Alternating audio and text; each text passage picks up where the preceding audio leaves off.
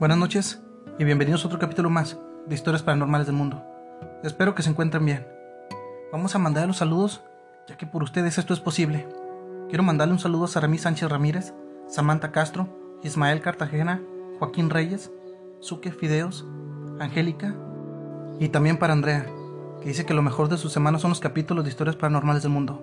Esos comentarios positivos son los que nos hacen seguir con esto, ya que a veces nos llegan comentarios muy muy negativos y nos quedamos con los positivos como siempre. Les mando un abrazo a todos ustedes desde la comarca lagunera. Esta historia me la manda Luis Muñoz. Buenas noches. Soy de Campeche, acá en México, y últimamente he estado soñando unos sueños bastante tristes. Tal es la tristeza que me levanto llorando, y algunas noches he soñado unas pesadillas bastante aterradoras que me hacen levantarme aterrado. He soñado que mis padres mueren, y en todos los sueños es el mismo sueño en el que ellos mueren, y las pesadillas se tratan en mi casa. Siempre hay un hombre viéndome desde la ventana de mi habitación. Hace un mes me fui a acostar temprano, puse música y me relajé en mi cama.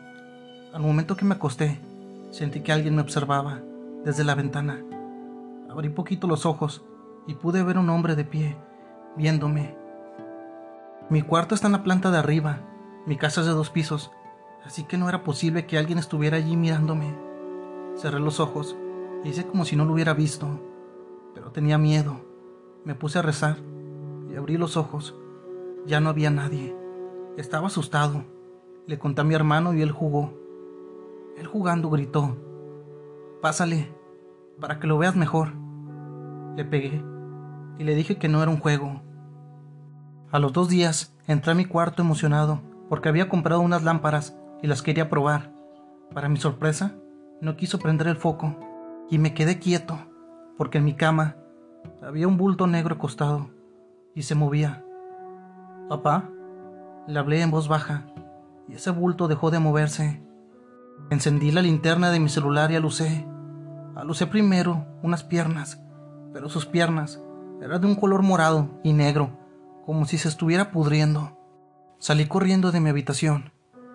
Esa noche dormí en el sillón de la sala. En la noche siguiente, saliendo de bañarme, esa cosa me estaba esperando en la cama.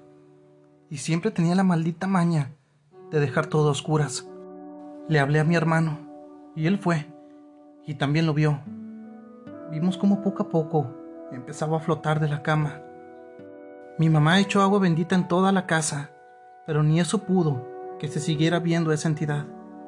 Haciendo memoria, acompañó a un amigo a visitar a la tumba de su hermano. Había una tumba que me llamó mucho la atención, y es que venía con un epitafio que decía, no siempre soñarás bonito mientras pises mi tumba. Solo tengo 23 años, se me hizo fácil pisarla, y de ahí mis pesadillas y sueños tristes. Le dije a mi hermano que me acompañara a esa tumba a pedirle perdón. Fuimos y le pedí perdón a ese muerto y al leer su nombre en la lápida, miré que se llamaba igual que yo, Luis Muñoz. Tal vez solo haya sido una maldita coincidencia. Pero me dejó pensando todo el día. Cuando llegó la noche me acosté y mi hermano durmió conmigo. A las 2.13 de la madrugada me levanté al baño. Yo había dejado el foco prendido, pero ya estaba apagado. Me imagino que mi mamá lo debe haber apagado. Entré al baño y prendí la luz. En la cortina del baño había una silueta haciendo movimientos extraños. Parecía como si sus pies estuvieran rotos y tratara de caminar. Ya te pedí disculpas. ¿Qué quieres? La sombra dejó de moverse mientras me alejaba, despacio, sin darle la espalda. La sombra se desvaneció y no la he vuelto a ver. Me sirvió mucho de experiencia el no pisar las tumbas. Espero esta historia le sirva a alguien que pase por lo mismo que yo.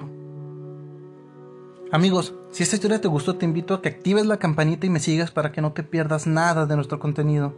Te dejaré nuestras redes sociales aquí en la descripción. Espero esta historia te sirva mucho ya que viene el Día de Muertos en México y a veces hay que ir a visitar varias tumbas para que no las pisen. Amigos, que estén bien y que tengan buenas noches.